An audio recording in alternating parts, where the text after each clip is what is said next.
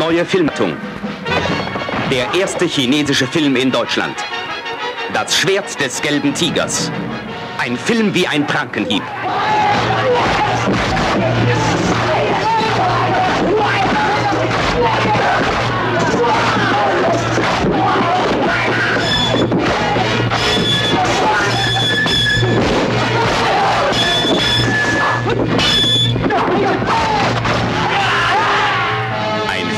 Ausgezeichnet mit den höchsten Preisen der asiatischen Festspiele. Ein Regisseur von Weltruf, Chang Che. Die besten Darsteller Asiens, Li Ching und David Chiang.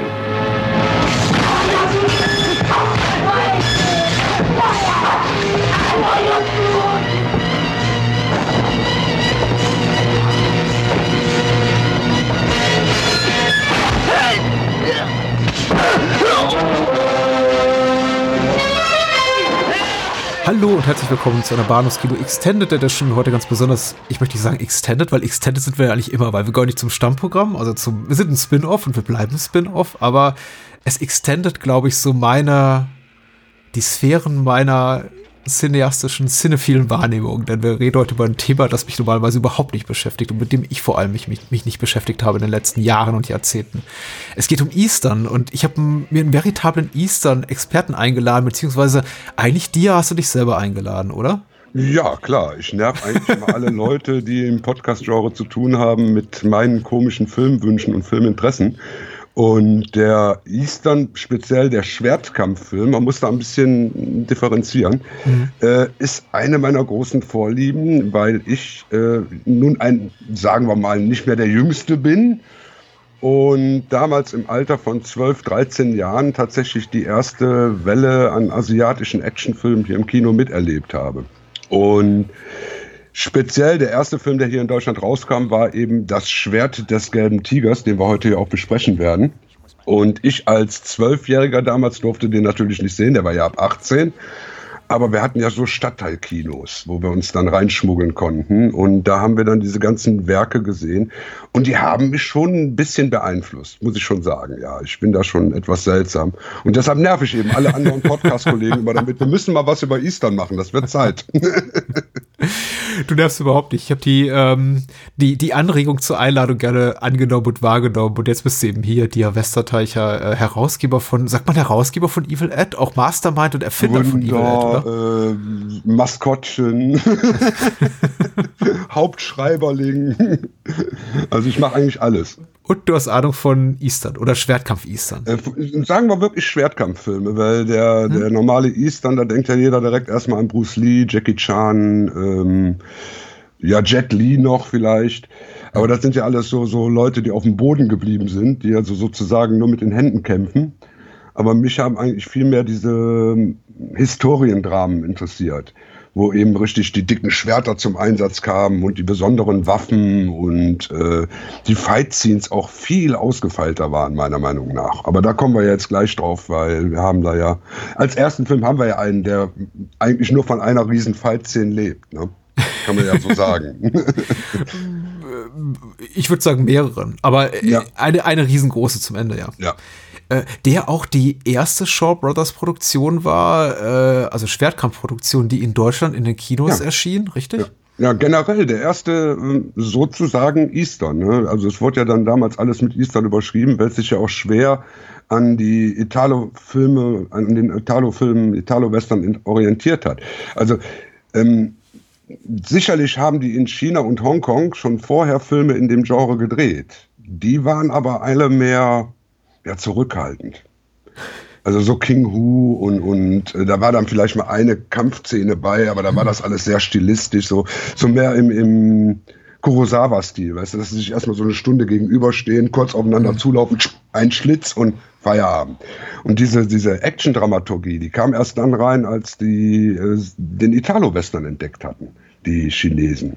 Mhm. Weil ähm, sowohl storymäßig als auch von den Charakteren her haben wir ja hier viel mit Italo-Einflüssen zu tun. Wenn ja. es genau nimmst. Und der Western, es ist ein Western. Und deswegen eben auch nur folgerichtig, dass ein paar Jahre später eben es auch diese Italo-Western, äh, Eastern-Hybrid-Filme gab. Richtig, genau. Ne? Also es wurde dann, es, es, es floss ja in jedes Genre dann plötzlich über. Aber es war eben, war eben ja. so, dass 1973 wirklich hier in Deutschland die Welle anfing mit eben Das Schwert des gelben Tigers. Mhm. Ein Film wie ein Prankenhieb. mhm. Die neue, die neue Action-Sensation aus China, kam zwar aus Hongkong, aber das ist kein großer Unterschied gewesen damals scheinbar für die Leute. Ja, wir hatten die Plakate gesehen, wir hatten Fotos gesehen, klar, Aushangfotos gab es ja damals noch. Ne? Du bist ja im Kino immer mit Lefzen, mit, mit, mit triefenden Lefzen vorbeigegangen und hast die Aushangfotos geguckt als Kind. Und kann man sich heute auch gar nicht mehr vorstellen, ne, dass es sowas noch gab. Und ja, dann haben wir geguckt, mein Gott, der ist ab 18, da kommen wir ja sowieso nicht rein, aber wir hatten schon einen guten Deal mit dem Kartenabreißer, mit dem Filmvorführer aus dem Kino, mhm. der kannte uns. Und der hat uns dann einfach nachmittags in eine Vorstellung reingelassen. Und ja, von, der, von da an hat sich meine Welt verändert, weil ich hatte schon einiges an brutalen Filmen gesehen, aber sowas Brutales hatte ich ehrlich gesagt auch noch nicht auf der Leinwand gesehen, denn der Gewaltgrad ist doch relativ hoch bei dem ersten Film. Ja, tatsächlich bei beiden Filmen, über die wir heute Abend sprechen. Und wir sollten äh, kurz noch erwähnen, dass wir zum zweiten über der gnadenlose Vollstrecker mhm. sprechen aus dem Jahr 1980, eben auch eine Shaw Brothers Produktion. Killer Constable hat der, ist der englischsprachige Verleihtitel. Ich muss mich übrigens korrigieren. Also, wenn ich sage Italo-Western, Eastern Hybride, ähm, es waren, glaube ich, vornehmlich Hammer äh, Shaw Brothers Kooperation. Also, ja, das war eine. Gab es da nur eine einzige da später? Gab's nur ja? eine einzige. Da wow, das sind die sieben goldenen Vampire, oder? Mhm, richtig. Mhm. Ähm, nee, nee, mit Italo-Western liegst du da schon richtig. Also äh, da gab es ja einen mit, mit Lee Van Cleef und Toshio Mifune. Mhm. Allerdings ist das ja japanische Einflüsse. Ne? Das sind ja schon ja. so Samurai-Film-Einflüsse eher. Aber es gab natürlich, äh, ähm, die gesamten Blaxploitation-Filme hatten dann plötzlich äh, Kung-Fu-Szenen drin. Ja, natürlich. Ne, die haben sich ja dann alle nur noch mit Fäusten, mit blanken Fäusten zusammengeschlagen. Ähm, Actionfilme hatten plötzlich Kung-Fu-Szenen drin. Das, das, merkst du ja noch bis heute. Mhm. Also ja, es klar. hat schon einen großen Einfluss genommen, weil es auch ein ganz anderes Kinoerlebnis war als das, was man damals gewohnt war. Mhm. Weil der normale Actionfilm in den frühen 70ern. Was hatten wir denn da? Bond. Bond, ja. Aber genau. auch Bond hat sich des äh, Martial Arts Themas angenommen und dann eben auch ja, des äh, Kung Fu Themas. Genau. Ja, ja, ja, ja. Das war Oder war es umgekehrt? Nee, es war umgekehrt. Der Mann mit dem goldenen Colt war Kung Fu ja. und dann hier Leben und Sterben lassen war plötzlich Black Exploitation. Äh, und du hattest vorher, hattest du ja Sean Connery noch in Japan. Ja, natürlich. Ne? Mit oh ja, das, das ist lange her. Ja. ja. Aber da wurde ja auch schon richtig Kung Fu gekämpft. Also da hatten sie ja dann auch richtig aus den Shaw Brothers Studios so äh, Stuntleute engagiert, damit die Action-Szenen dann auch einigermaßen aussahen. War natürlich immer noch kein Vergleich mit dem, was wir jetzt dann äh, geboten gekriegt haben.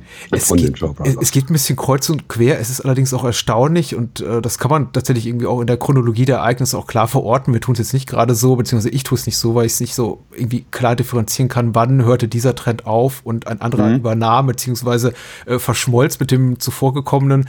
Aber das folgte relativ kurz auf knapp alles, dass es da bestimmte Entwicklungen einfach gab im äh, filmischen Bereich, was gerade angesagt war und äh, 60er sind doch sehr, sehr dominiert auch von deutschsprachigen Produktionen, anderen europäischen Produktionen, eben gerade so aus dem klassischen Genrebereich.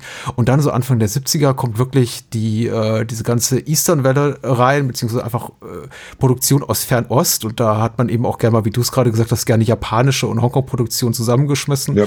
Und dann ein paar Jahre später plötzlich war es dann schon wieder die, die Zombie-Horrorwelle und, und, und dergleichen. Also das war so das klassische ja. Bahnhofskino-Futter, korrigiere mich da gerne dieser Zeit. Und natürlich die Softsex-Filme, die waren immer populär. Die, die schwammen immer mit, die, die vor den 60er bis in die 80er rein. Also wenn ich das Bahnhofskino in den frühen 70ern, so wie ich das also auch erlebt habe, und ich sage jetzt mal, unser, unser Stadtteilkino war im Endeffekt ein Bahnhofskino. Es war eine Nachspielstätte. Die haben also drei, vier Monate später haben die die Filme gekriegt und haben die verheizt. Ne, da, wurde, da war Programmwechsel viermal die Woche. Kannst du dir ja vorstellen, was da so alles durchgelaufen ist. Und das meiste, was da lief, war eben Blut, Titten und mhm. Gewalt. Das ist das, was immer cool war. Krieg war auch super. Krieg kann, konntest du auch immer gut Kohle mitmachen. Konntest das Kino immer gut mit voll machen. Hauptsache kracht in irgendeiner Form. Der Eastern brachte eben was Neues. Und jetzt kommen wir jetzt, fangen wir mal an mit Schwert des gelben Tigers. Du hast die grundsätzliche Story. Du hast ja am Anfang diesen herrlichen ähm, Kung-Fu-Kämpfer, gespielt von David Chi Young, Der heißt, Moment, ich muss jetzt eben den Namen nochmal gucken, Layli. Layli ja. heißt er ja. Ne? Und Layli ist ja so ein eingebildeter, narzisstischer Kämpfer. Er ist der Beste, keiner kann ihn besiegen. Und das ist ja eigentlich sein einziger Character-Trait, den du am Anfang erfährst. Komplett. Und dann trifft er auf ein paar Bösewichte und wird von dem einen besiegt. Und ähm, weil er besiegt worden ist, hackt er sich selber den Arm ab. Das ist doch schon mal grundsätzlich ein Charakter, den du sonst in dem Film niemals gesehen hättest. ich sag mal, ein Clint Eastwood wäre nie hingegangen, wenn er mal irgendeinen Gangster nicht erwischt hätte und hätte sich selber den Colt an den Schädel gesetzt und sich die Birne weggeblasen. Mhm. Aber der Lely, der war so von sich eingenommen, er konnte nicht verlieren, also hacke ich mir einen Arm ab, damit ich nicht mehr kämpfen kann. Das finde ich mal grundsätzlich konsequent. Es folgt auch so einem Ehrencode, den ich eher tatsächlich mit dem japanischen Kino der 50er, Richtig. 60er verbinde. Also tatsächlich, weil du eben Kurosawa erwähnt hast, dass sie eben ja. wirklich sagen, du, wenn ich im Schwertkampf dir unterlegen bin, dann hacke ich mir selber den Arm ab. Und das ist dann nicht einfach eben nur ein Spruch, das tut er dann ja, eben auch. Ja, ja, ja, ja.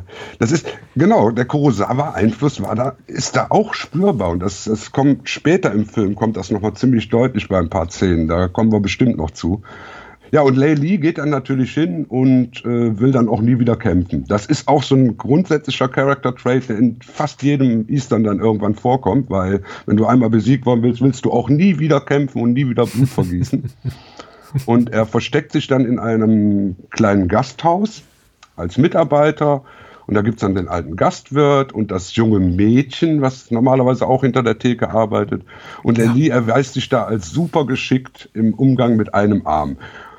Auch das sind Szenen, wo du dann damals schon im Kino gesessen hast und gesagt hast, wie haben die das gemacht? Weil er wirft dann ja so sechs Reisschüsseln hoch, fängt die dann alle mit einer Hand auf, füllt die dann mit einer Hand und wirft die auf den Tisch und die landen genau an der richtigen Stelle. Solche Sachen hast du früher gar nicht gesehen vorher. Mhm. Das war alles so schnell gefilmt, so zack, zack, zack, zack, zack, zack, wie wir es heute eigentlich gewohnt sind. Aber was damals also eine komplette Offenbarung war, kinomäßig. Wie hast du dieses ganze ähm, hochgradig künstliche, dieses artifizielle wahrgenommen, dass eben Blut nicht aussieht wie Blut, dass äh, die Kulissen eben aussehen wie Kulissen. Also ich meine, der, der Film hat so ein paar On-Location-Szenen, wenn dann eben mal zu Pferde irgendwie, sind.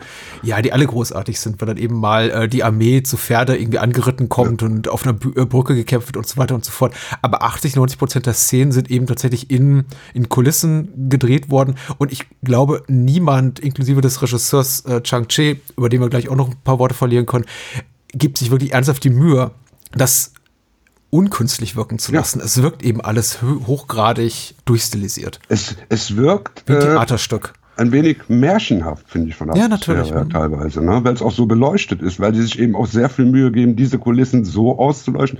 Komplett artifiziell. Das ist also komplett kein natürliches Licht, was du in den ganzen Szenen siehst. Aber es ist alles so, dass die Bilder, du kannst dir die sozusagen ausdrucken und an die Wand hängen. Ne, das alles sieht wunderbar, wunderschön aus. Also die, die, der sieht nicht billig aus. Und das hast du auch damals schon wahrgenommen, weil ich meine, heute, wir sind in etwas reiferem Alter mittlerweile und können da ein bisschen differenzieren, was so künstlerischen Anspruch und auch dessen Umsetzung betrifft. Aber warst du damals auch schon als Teenager im Kino und hast dir gesagt, das mag ich, ich mag total die, die Tonalitäten, den Stil des Films, oder saßest du vielleicht mal da und dachtest, oh, das ist doch alles wenig glaubwürdig, weil, äh, mal ein Beispiel, wenn Leili sich den Arm abhackt, oder mhm. sich überhaupt jemand den Arm abhackt, weil es ist jetzt mit nicht die einzige Armabhack-Szene in diesem Film, dann sieht das nicht wirklich naturalistisch aus. Nein, natürlich nicht. Aber schockierte trotzdem. Ja, ja. Ne, also du darfst nicht vergessen, wir reden hier von 1973, also als ich ihn gesehen habe, er ist ja von 71. Da hast du sowas noch nie im Kino gesehen und dementsprechend warst du geschockt, egal wie mhm. künstlich das aussieht. Auch heute finde ich die Szene immer noch faszinierend. Und wenn ich die heute jüngeren Leuten vorführe, wenn ich die meinen Kindern vorgeführt habe das erste Mal, ähm, die saßen alle da und waren erstmal weggeblasen, wie, wie der hackt sich den Arm ab. Ja. So, da wird nicht nachgefragt, sieht das künstlich aus, sieht das echt aus, sondern der macht das. Das alleine ist ja schon ein Bruch in sämtlicher Erzählstruktur, die man sonst so kennt. Hm? Aber wegen der Künstlichkeit. Ähm, die Künstlichkeit war ich ja gewohnt. Ich hatte ja schon viele Godzilla-Filme vorher gesehen. Ja.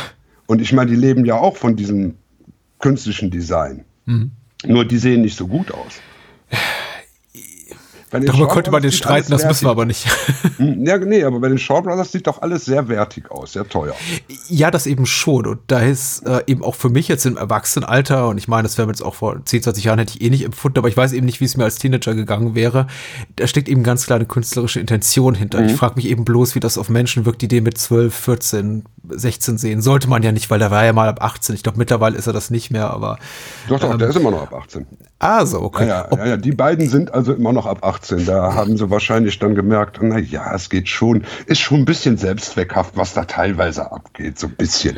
Ähm, ähm, da muss ich sagen, ich, ich kann dir natürlich heute nicht mehr sagen, wie ich als Zwölfjähriger bei den Szenen gesessen habe, wo keine Action ist. Mhm. Ich weiß aber, dass mich der Film auf alle Fälle nicht gelangweilt hat, weil wir haben uns den in der ersten Woche dreimal angeguckt. Mhm. Ne, weil es eben so ein überragendes Erlebnis war, so, so, so ein, das ist so ein Eye-Opener. Ja, absolut. Der, der, der, vor allen Dingen, du hattest ja damals, guck mal, was hattest du an asiatischem Kino? Du hattest wirklich die Godzilla-Filme. Mhm. Das war für mich asiatisches Kino. Im Fernsehen hättest du vielleicht mal einen Kurosawa sehen können. Als 13-Jähriger wollte ich keinen Kurosawa sehen. Weil Kurosawa ist nun mal von der Erzählart her sehr langsam und gemächlich und visuell zwar sehr aufregend und auch von den Schauspielern her, aber das kannst du als 12-, 13-Jähriger nicht sehen. Hier kann ich das sehen, weil hier ist nun mal alle 10 Minuten passiert ja auch mal irgendwas. Ja? Ich meine, du hast zwar in der Mitte einen Stretch, wo mal keine Action ist, aber da hast du ja einen tollen Charakter, den du dann irgendwann kennenlernst. Ja, und zwar ja. mein Lieblingscharakter aus dem Film. Also den lernst du erst spät kennen im Film. Du meinst Thielung, der Natürlich. auch erst nach äh, genau ah. gut 30 Minuten auftritt. Ja. Ich habe ihn ehrlich gesagt ein bisschen ver verbisst, weil ich den Film eben schon ansah im Wissen darum, dass eben zwei Stars der äh, Shaw Brothers Ära, also der goldenen Ära, man muss ja sagen, die Shaw Brothers, die Studios gibt schon, gibt schon sehr viel länger, mhm. dass sie auf den Trichter gekommen sind, mit dieser Art von Schwertkampf oder Martial Arts oder, oder Actionfilm irgendwie Geld zu machen ist. Das ist ja erst später geschehen. Ich glaube, im ersten Jahrzehnt ihres Schaffens haben sie sich hauptsächlich so auf das, was man so im Hollywood-Kontext so als Weepies äh, bezeichnen würde, ja, konzentriert. So, so also Dramen, Komödien. Dramen, Melodramen, mehr auf ein weibliches ja, Publikum auch schielend. Und dann erst relativ spät, Mitte, Ende der 60er gesagt, so, jetzt vielleicht holen wir mal die Schwerter raus, was sich als mhm. sehr, sehr profitabel erwies. Ich wollte aber noch hinzufügen, wie gesagt, mit mehr Expertise kann ich auch nicht glänzen. Aber äh, ich fand das sehr, sehr passend als äh, märchenhaft umschrieben tatsächlich, weil es mich auch äh, stark erinnert hat an die tschechischen Märchenfilme mhm. meiner Kindheit und Jugend, die ich auch, deren deren Wirklichkeit, filmische Wirklichkeit, ich auch nicht in Frage stellte jemals. Mhm. Und insofern glaube ich auch, dass ich diesen Film hätte sehen können mit im Teenageralter und äh, wahrscheinlich gesagt hätte, ja, ich kaufe das Szenen schon so ab. Das wirkt eben mhm. etwas komisch, so fernab meiner Realität, aber trotzdem in diesem sehr künstlichen Kontext glaubwürdig. Mhm. Ja, vor, vor allen Dingen muss man ja auch bedenken, ne? Eben asiatisches Kino war nicht so bekannt, also habe ich das als asiatisches Kino kennengelernt. Mhm. Das war für mich asiatisches Kino. Das muss so aussehen. Das muss sich so anfühlen. Ne, das muss diese Künstlichkeit haben. Es muss diese, diesen, diesen visuellen Impact haben, mhm. den auch die Nicht-Action-Szenen haben. Interessanterweise. Weil, also, ne, also wenn ich den heute sehe, finde ich den sogar noch besser als damals, den Film. Weil ich heute viel mehr verstehe von dem Subtext, der da noch drin steckt. Ne, weil trotz der billigen Story, ich meine, es ist ja eine sowas von simple Story. Mhm. Ja, also äh, er, er, arbeitet da eben jetzt in diesem Restaurant, dann kommen ein paar Böse vorbei, dann zeigt er, dass er nicht mehr kämpfen will und haut vor lauter Wut in so eine Betontreppenstufe und da bleibt dann sein Handabdruck. Ja, du sagst großartig. Ja, Wow. Natürlich ist das unrealistisch, aber das, das passt in den Kontext von dem Film wunderbar rein. Das ist so eine mhm. schöne Szene. Du merkst eben, dass er wütend ist, dass er eigentlich will. Aber seine Freundin da, dieses junge Mädchen, was dabei ist, die hält ihn ja auch immer zurück. Die sagt immer, nein, nein, nicht kämpfen und so, ne? Obwohl sie es natürlich schon faszinierend findet, dass er eben mal ein Schwertkämpfer war und ihm auch sein Schwert zeigt und bringt und, ne? Also. Ja, ich, äh, ich, äh, ich glaube, Shao Pa heißt sie, die Tochter mhm. Dieses Schmieds, des lokalen Schmieds. Ich, äh, ich find, fand sie auch eine unglaublich faszinierende Figur, ja. aber sie hat eine relativ undankbare Rolle. Also ihre Rolle ist wahrscheinlich die am uninteressantesten geschriebene Rolle des ganzen Films, könnte man behaupten. Tue ich jetzt einfach mal. Aber sie spielt das mit so einem, also Li Ching, die Schauspielerin, die auch vorher eben schon in vielen Shaw Brothers Produktionen mitgewirkt hat, mit so einem kindlichen Ehrgeiz, immer so mhm. kichernd und äh, sie, sie hat einen diebischen Spaß einfach daran, da mitzuwirken. Vor, vor allen Dingen hast du nicht das Gefühl, dass zwischen den beiden es irgendwo erotisch kribbelt. ne? Also die sind, die sind zwar gute Freunde, mhm. aber du hast nicht dieses Gefühl, was du sonst bei jedem Film eigentlich hast, wenn Mann auf Frau trifft, jetzt, oh, das sind die beiden Helden, da muss es jetzt erotisch kribbeln oder so. Nein, das erotische Kribbeln kommt dann eigentlich erst später. Und zwar, wenn Tilung auftaucht. Mhm. Und wenn Tilung in diese Beziehung sich reindringt, wo wir dann eine Dreierbeziehung ja im Endeffekt haben. Mhm. Denn da merkst du plötzlich eine, ein erotisches Knistern, aber eben zwischen David Chiang und Tilung. Ja. Das Weil ist schon. Das ist, das ist, das ist keine versteckte Homosexualität, die da drin ist. Das ist schon ziemlich deutlich, diese Liebe zwischen den beiden Männern. Ja, natürlich, klar. Ne? Das ist eine echte, also, echte, echte Männerfreundschaft. Also ja, ja, genau. vielleicht in, in einem anderen gesellschaftlichen Kontext, in einer moderneren Zeit vielleicht auch, wäre es vielleicht auch mehr gewesen, aber du hast ja. recht, also tatsächlich die Szenen zwischen äh, Leili und seiner Angebeteten, also Xiao Pa, die beschränken sich einfach darauf, dass sie immer miteinander rumalbern und ja. sie ihn anschmachtet und er sie ein bisschen anschmachtet, dann jongliert er eben Eier und sie, sie, äh, sie findet es ganz entzückend und man hat die ganze Zeit schon das Gefühl, man guckt zwei Sechsjährigen zu. Ja, genau. das, ne? wenn die Mama und Papa spielen, so sieht das eben aus aus. Ja, eben, und wenn dann Tilung da reinkommt, da bekommt ja. das alles Tiefe. Da bekommen die Gespräche zwischen den beiden bekommen eine ganz andere Tiefe. Wenn Tilung da auf einem gespannten Seil mitten im Hinterhof, mitten auf dem Seil einfach so sitzt, im Schneidersitz und dann sich mit ihm unterhält, da entsteht eine Freundschaft, die viel stärker ist als alle Liebesbeziehungen, die in dem Film drin hätten vorkommen können. Mhm. Also das finde ich so total faszinierend, weil das auch, wie gesagt, es ist nicht versteckt. Nein. Es, es, ist so, weil, weil die Freundschaft zwischen Männern zählt viel mehr als die Freundschaft zwischen Mann und Frau in diesen Filmen. Und das ist auch später in den Filmen immer wieder so. Ne? Also die, die opfern sich ja gegenseitig auf. Also es geht ja kein, kein, kein Schwertkampffilm geht ohne Opfer. Mhm. Freiwilliges Opfer, muss man ja immer noch sagen dabei. Ja, also auf alle Fälle gibt es ja da Bösewichte, ganz Bösewichte, nämlich die Drachenburg, also der, gegen den äh, mhm. Lely am Anfang verloren hat. Das ist der Chef der Drachenburg. Der hat auch unglaublich viele Schergen, wie ein James Bond-Schurke eigentlich, hat er so hunderte von Leuten da rumlaufen. Ja. Wobei ich mich immer noch frage, wie bekommt man solche Leute? Weil die sind ja eigentlich nichts anderes als Kanonenfutter. Ne? Also, aber gut, du brauchst ja nie länger als zwei Wochen Gehalt zu bezahlen, wenn das so aussieht. Ja, das stimmt schon. Auf alle Fälle ähm, sind die eben böse. Ich weiß gar nicht, wollen die eigentlich dem, dem dem wird auch noch ans Leder. Auf alle Fälle sind die böse und unterdrücken das ganze Dorf. Wir lernen eigentlich nur zwei von ihnen wirklich ein bisschen, ich möchte mal sagen, besser, wäre fast schon zu viel gesagt, kennen. Also besser in dem Sinne, dass sie eben, es gibt zwei Soldaten, die eben der Tochter des Schmieds hinterhersteigen. Ja, ja, ja. Und das sind die einzig wiedererkennbaren Figuren unter diesem sehr gesichtslosen Heer von Bad Guys, die es da Glücklicherweise ja. gesichtslosen, weil sonst äh, würde es wahrscheinlich relativ schnell auffallen, dass es dann immer die gleichen 20 Leute sind, die gemetzelt ja. werden nachher. Ja. ja. auf alle Fälle geht irgendwann geht dann Tilung als Feng Shung Shi Feng geht ja. dann irgendwann in die Drachenburg, weil er da eingeladen worden ist. Und ja, diese Einladung erweist sich verblüffenderweise und überraschenderweise als eine Falle. Oha, ja. Und ja, was die da mit dem machen, ich meine, wir wollen es jetzt, jetzt hier nicht spoilern, aber das ist schon eine große Überraschung im Kino gewesen, muss ich ganz ehrlich sagen.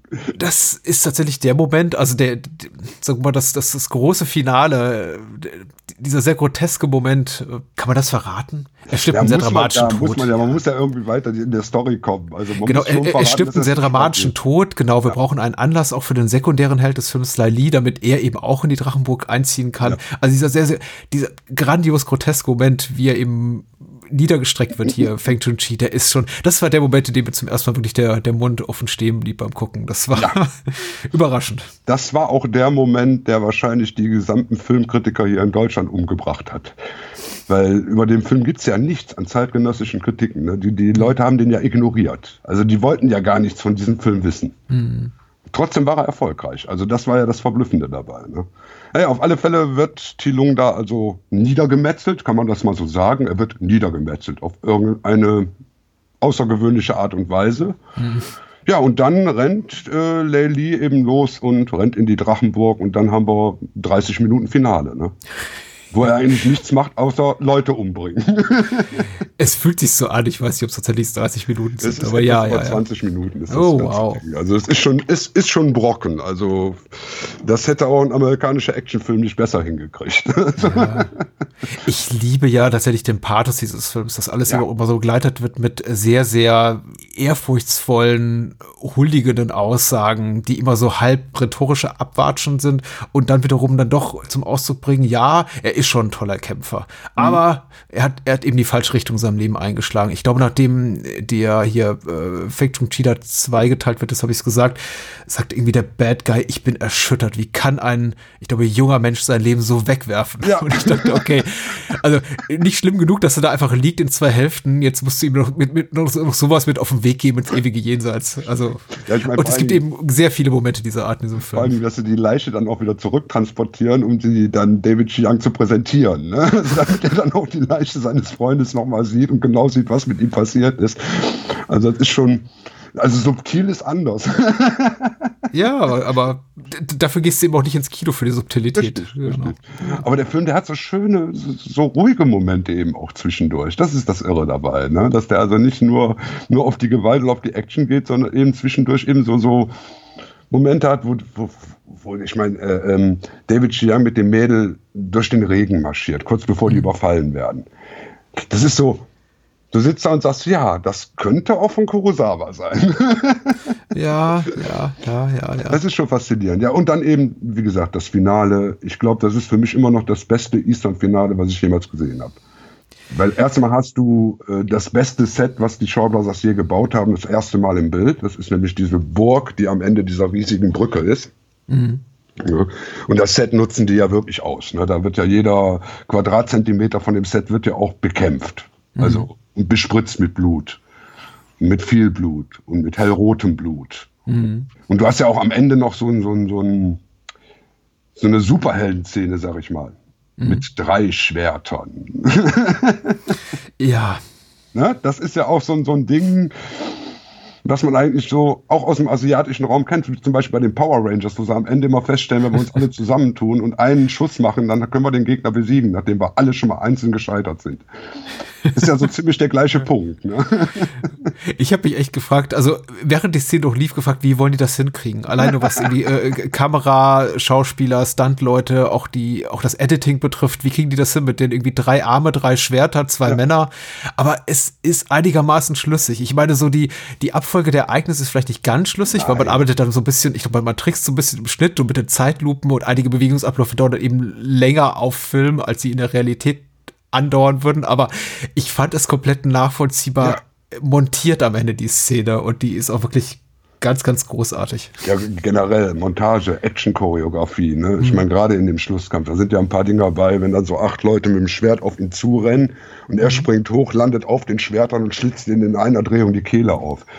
Äh, da musst du ja auch erstmal drauf kommen. ne? ja. Also, das, das war ja damals auch noch neu. Und die haben da so viele Dinger entwickelt drin. Ja. Ich versuche ein bisschen tatsächlich immer, also, also Schnitt ist für mich tatsächlich auch ein ganz wichtiges Thema mhm. bei, bei dieser Art von Kino, was jetzt eben nicht unserer irgendwie westlicher Herkunft ist, möchte ich mal sagen. Und ich äh, gucke einfach gerne drauf äh, und, und frage mich, wie haben die das gelöst? Wie, warum, mhm. wie lösen die Action anders als jetzt wir, sagen wir mal, wir im westlichen bundesdeutschen Hollywood-Kino, wie auch immer, im bundesdeutschen oder im Hollywood-Kino, keine Ahnung. Kino, das eben nicht aus unserem, aus unserem Kulturkreis äh, stammt. Und äh, hier gibt's eben, ich glaube, wenig Zeitlupen, aber es gibt sehr, sehr viele lange Takes, es gibt sehr, sehr mhm. viele äh, totalen, äh, wirklich auch Panoramaaufnahmen. Also es gibt unglaublich wenige Nahaufnahmen oder, oder Halbtotalen. Also du hast schon immer komplett das komplette Umfeld mhm. des Kämpfers, auch im, im Überblick. Die Takes sind, wie gesagt, sehr lang und es wird eben, meinte ich, war zudem nie in den Bewegungsablauf reingeschnitten. Also die vollführen ihre, ihre Bewegung schon zu Ende, ihre mhm. Drehung, ihren, was weiß ich, ihren Sprung und dann kommt erst, setzt erst ein Schnitt an und dann sehen wir eben wieder was Neues. Und das macht es so, so beeindruckend, weil es dann eben auch so, so wahrhaftig wirkt. Also es wirkt so, ich habe ja vorhin über das Artifizielle gesprochen oder das angesprochen und das hier wirkt eben überhaupt nicht artifiziell. Natürlich ist es hochstilisiert, das ist schon klar, aber es wirkt eben so, als man sieht die ganze harte Arbeit, die mhm. da drin steckt. Ja, und vor allen Dingen, du hast das Gefühl, das, was die da machen, ist alles irgendwo möglich. Ja. Ne? Irgendwie, das ist ja, das ist ja noch weit vor der, äh, ähm, ich sag mal, vor der Kommerzialisierung dieses Genres, wo die dann also auf, äh, sag ich mal, ein Schwert in die Luft geschmissen haben, draufgesprungen sind und dann auf den fliegenden Schwertern gekämpft haben. Ich sag nur Tiger und Dragon und solche Sachen, die dann ja. später kamen. Ähm, es ist ja hier noch einigermaßen im Realen verwurzelt, auch wenn die mal drei Meter hoch springen und dann noch ein Stück durch die Luft fliegen. auch da schon damals der, der Einsatz von Wires. Ja. ja. das, das kannte man ja nun gar nicht im internationalen Kino. Und die sind so toll gemacht, dass du die Tricks teilweise wirklich nicht siehst. Du weißt mhm. zwar, wo sie sein müssen, und wenn du auf Einzelbild gehst, kannst du auch schon mal so ein Weiher irgendwo mal sehen, aber das ist so perfekt gemacht. Also, wie viel Mühe die da reingesteckt haben und dann eben auch so Gruppenangriffe, wenn dann so 20 Leute auf den zustürmen und er dann dazwischen rumwirbeln und du siehst das alles in der totalen, schräg von oben gefilmt, dass du siehst, da ist kein Trick, da ist kein doppelter Boden, da ist nichts. Die machen diese Action-Szene da und die hält mhm. dann eben mal 15 Sekunden drauf und du siehst das. Das ist Irrsinn, das ist absoluter Irrsinn. Also ich frage mich auch teilweise wirklich, wie viel Verletzung es da gegeben hat bei solchen mhm. Szenen. Weil Mhm. Das ist schon sehr nah am Vollkontakt, was die da teilweise treiben, die Jungs. Ja, ja, ja. Ich glaube, auch das verzeiht nichts. Also die mussten alle nee. schon sehr, sehr gut ähm, in den Dingen sein, die sie da tun, um das irgendwie so, äh, sagen wir mal, unverletzt durchzu, durchzuziehen. Richtig. Und dann die Special Effects, ne? Ich meine, mhm. wenn dann so, so ein Schwert in einer Einstellung durchgezogen wird durch jemanden und dann spritzt dann so ein Blutbeutel auseinander. Mhm da frage ich mich teilweise auch immer, wie haben die das präparieren können? Das ist unglaublich, was sie da teilweise abziehen. Ja, das ist tatsächlich magisch. Ich habe mich das hier ja. und da auch gefragt. Trotzdem, also ich weiß ja, wie es funktioniert, rein ja. theoretisch. Äh, Laili, in einer Szene metzelt eben mehrere Menschen hintereinander nieder und eine vergleichbare Szene haben wir dann auch später nochmal in Killer Constable und mhm. die fallen alle hin, die Bad Guys, und verspritzen dabei eben noch Blut an, wie ja. es mir schien, irgendwie strategisch sehr Hellen vorher Stellen. klar definierten Stellen, damit das Blut auch möglichst wirkt, also auf, genau auf hellen Untergründen. Und ich dachte, krass, also die müssen wirklich ihre Sache richtig gut können, damit das funktioniert. Ansonsten bist du doch nach jedem Take da am hinterher moppen und musst ja. das ganze Ding wieder irgendwie säubern von Blut und die können da wahrscheinlich keine 20 Takes von gemacht haben. Das muss wahrscheinlich beim ersten oder zweiten Mal gesessen haben. Hm, hm, hm, also das ist schon, das ist schon unglaublich, was dieser Film äh, ähm, bringt. Und das Schlimme war dann, dass wir nach diesem Film, klar, wir kamen da aus dem Kino raus, ne, und mhm. wir konnten natürlich alle Kung Fu und konnten alle mit Schwertern kämpfen. Das war ganz logisch. Das kannst du dann einfach, wenn du aus dem Film kommst. Und äh, danach haben wir dann eben jeden Film gesehen, der als der neue Hit aus China präsentiert worden ist. Und da war dann so viel Scheiße bei. Ne? Mhm. Also auch von den Shaw Brothers. Die haben auch Scheiße produziert. Also sie hatten so ein paar Tentpole-Dinger wie den Film. Aber das meiste war eben so 0815. Äh, dann brauchst du eben keine 40 Kämpfer am Schluss für den Schlusskampf, sondern nur drei. Reicht dann mhm. auch. Ne? Und dann wird eben, dann gibt es eben mehr One-on-One-Kämpfe und nicht eben diese riesigen, aufwendigen Action-Szenen, wo man dann eben auch viel Choreografie für verbrauchte. Mhm. Im Zuge der Welle wurde es dann immer schlimmer. Mhm. Sagen wir es mal so. Aber es gab eben Highlights und die meisten Highlights waren dann tatsächlich, wenn Shang-Chi als Regisseur angegeben war, David Chiang und Ti Lung, da konntest du dich drauf verlassen, später noch Alexander Fucheng. Das ja. waren so, so die Namen, wo du sagen konntest, okay, da kriegst du zumindest Qualität geboten. Zumindest von den Schauspielern auch, weil schauspielerisch das asiatische Kino natürlich auch anders ist als das amerikanische Kino. Eben dieser Pathos, den musst du ja auch darstellen können, den musst du ja auch glaubhaft rüberbringen können. Ne? Also. Mhm. Aber er wirkt eben so schlüssig in, im ja. Kontext dieser sehr dieser Künstlichkeit des Gesehenen. Ich sage ja, dieses Märchenhafte ist es. Hm? Es ist einfach keine, keine realistische Geschichte, die da erzählt wird. Und sie wird auch nicht auf realistische Art und Weise erzählt. Der hm. sagt dir von vornherein, wir befinden uns hier in einem Märchen, in einer künstlichen Welt. Ja, das siehst du am Anfang so. schon. Hm? Wo, die, wo er da durch die, die Büsche streift und findet eben die Opfer äh, des Bösewichtes, der da hm. also wohl irgendeine Leut Gruppe Leute überfallen hat. Und die stehen alle so, wie sie gestorben sind. Stehen die dann noch so an den Bäumen gelehnt und irgendwie festgenagelt und die sterben auch alle im Stehen. Die, das, das geht so schnell, der Tod, dass die gar nicht die Zeit haben, um umzufallen, scheint. später geht's dann, später fallen dann die Bösen, die fallen auch um, aber die Guten, die sterben stehend, aufrecht, wie sich das ja. gehört.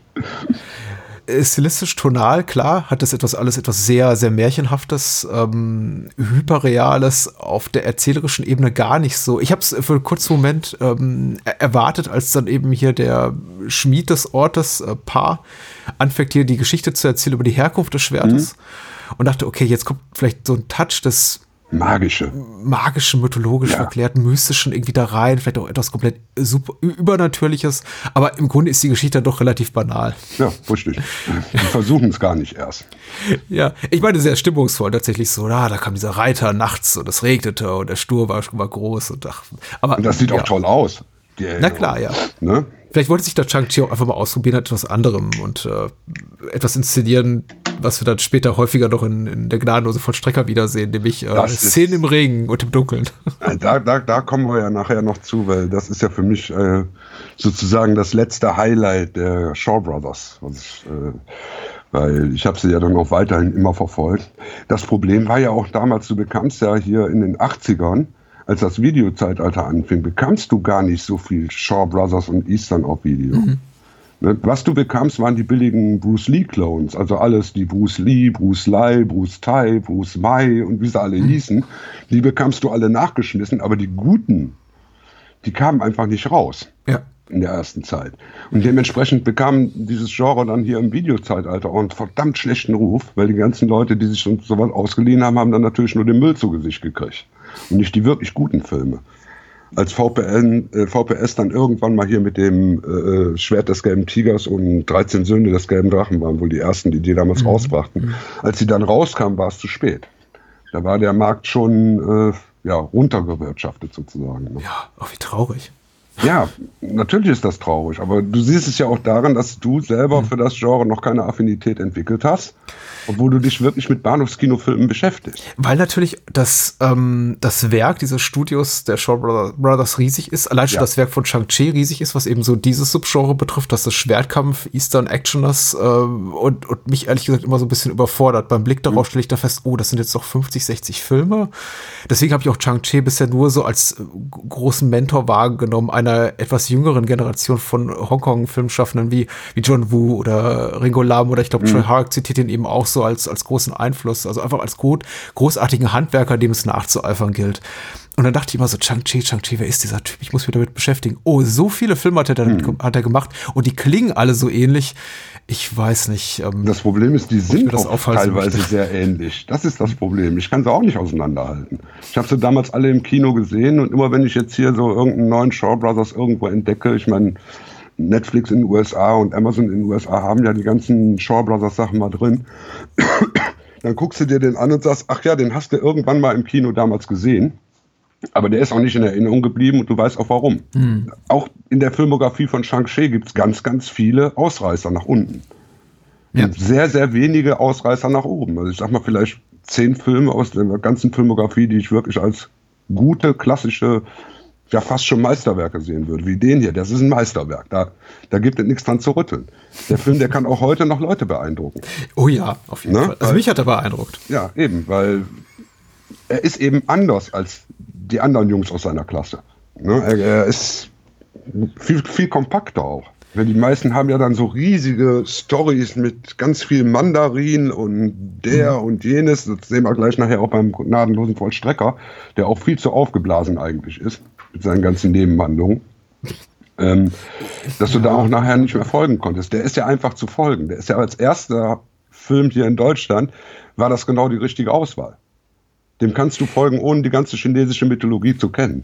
Das schon, klar. Und der beruft sich ja tatsächlich auch auf ein Tophaus, was zu dem damaligen Zeitpunkt bereits so im, im Hongkong-Kino sowieso komplett etabliert war, innerhalb der Shaw Brothers, Brothers Produktion auch, weil das ist ja im Grunde das, das Reboot eines Sequels. Es gab den One-Armed Swordsman, es gab die, die, die Rückkehr des einarmigen Schwertkämpfers und da gab es eben diesen hier, der überhaupt keine inhaltliche Bezugnahme hat, aber bei dem man eben schon merkt, die wissen, was sie tun. Natürlich. Die wissen auch, was sie eben nicht tun müssen, nämlich äh, dem das Ganze jetzt hier komplett was so die Persönlichkeit des Helden oder der Anti-Helden betrifft, irgendwie das alles so zu überfrachten. Die können nämlich gleich zu Punkt kommen und im Grunde in den ersten fünf Minuten sagen, hier ist der Typ, der ist so und so drauf, der verliert seinen Arm und zack, los geht's. Mhm, und deswegen gibt's eben auch kaum Längen. Ich möchte dir recht geben, es gibt schon sowas, es gibt keinen, ich möchte nicht sagen dramaturgischen Hänger, aber es gibt schon etwas, ähm, eine Phase des Films, in dem halt relativ weniger Action geboten wird, nämlich so im Mittelteil.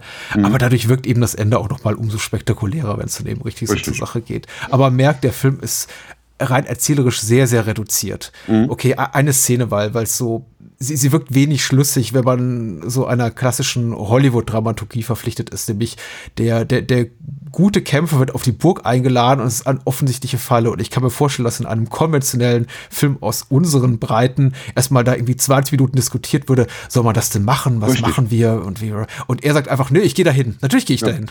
Ich wurde gerufen, also komme ich. Das ist irgendwie meine verdammte Pflicht doch mal. Ja, und das ich bin halt ein Kämpfer, ich muss dahin. Ja. das, ist, das ist halt so. Pflichtbewusstsein, Ehre und so, das ist viel wichtiger als Logik. Ja, also das ist, da ist vielleicht ein bisschen das Asiatische drin, aber wie gesagt, also für mich war das, äh, von da an war asiatisches Kino musste so aussehen. Was dann sehr traurig war, weil 74, 75 hat dann das ZDF die ganzen King Hu-Filme dann mal in, äh, im Fernsehen gebracht. Mhm. Und die fand ich dann erheblich langweilig. Heute ist das wieder anders. Heute kann ich die wirklich würdigen, aber damals als 13-, 14-Jähriger hatte ich erwartet, was ist das denn? Warum kommt denn da am Ende nicht eine 20-minütige Schlacht? Was ist denn da ja. los? ne? Was machen die denn? Warum stehen die sich da stundenlang im Regen gegenüber mit ihren Schwertern? Die sollen sich hauen. also. ah. ne? Aber das war eben, ja, wie gesagt, es war eine Offenbarung. Es hat meinen filmischen Horizont gewaltig geöffnet. Früher war eben nur Horrorfilme und Action und da gab es ein anderes Genre plötzlich, das auch ganz interessant und zu entdecken war. Chen Quan-Tai, der große Lehrmeister der Kung-Fu-Weltstars David Chang und Ti Lung, nach fünfjähriger Pause erstmals wieder in einem Super Eastern, wie ihn das Publikum lange vermisst hat. Der gnadenlose Vollstrecker.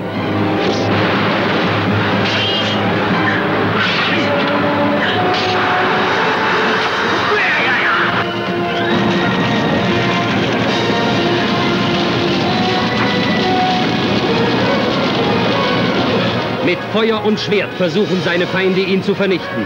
Doch er entkommt jeder noch so teuflischen Falle. Er ist der gnadenlose Vollstrecker.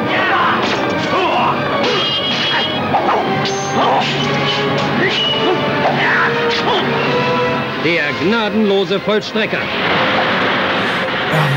zwischen diesem hier, Schwert des gelben Tigers und Killer Constable, liegen nicht mal zehn Jahre. Richtig. Der gnadenlose Vollstrecker. Und trotzdem fühlt sich an, als sei die halbe Weltgeschichte seitdem ja. irgendwie an der vorübergezogen.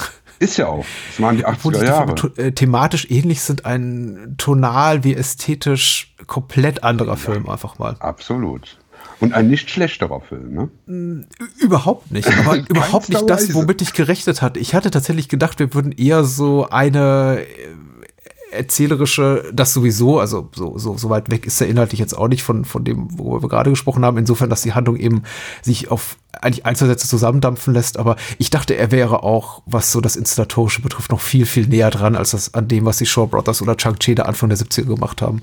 Aber Nein. dieser Film hier ist, wow, Mhm, mh. Ja, Komplett am ja, anderen Ende des Spektrums. Also ich sag mal, was mir also gestern beim, beim Wiedergucken aufgefallen ist, ich gucke den auch so regelmäßig so ein bis zweimal im Jahr. Ne? Das ist also so ein Film, den kannst du ja auch nebenher laufen lassen zur mhm. Not. Diesmal habe ich ihn wieder aufmerksam geguckt. Was mir aufgefallen ist, ist, er ist schon character-driven. Ne? Mhm. Was man also ja nun bei Schwert des gelben Tigers nicht unbedingt sagen kann. Also da kommt es nicht unbedingt auf die Charaktere an. Das sind alles Abziehbilder und das bleibt so. Aber hier haben wir es ja mit einem Killer Constable zu tun, also mit einem Kommissar, sag ich mal, der geschickt wird, um irgendwelche Bösewichte zu fangen und der die Eigenart hat, die eben nicht länger zu befragen oder mit denen irgendwelche Diskussionen zu veranstalten, sondern der bringt die um. Und das ist unser Held. Ist ja schon grundsätzlich schon mal eine ganz andere Art und Weise, einen Charakter einzuführen. Ne? Ja. So.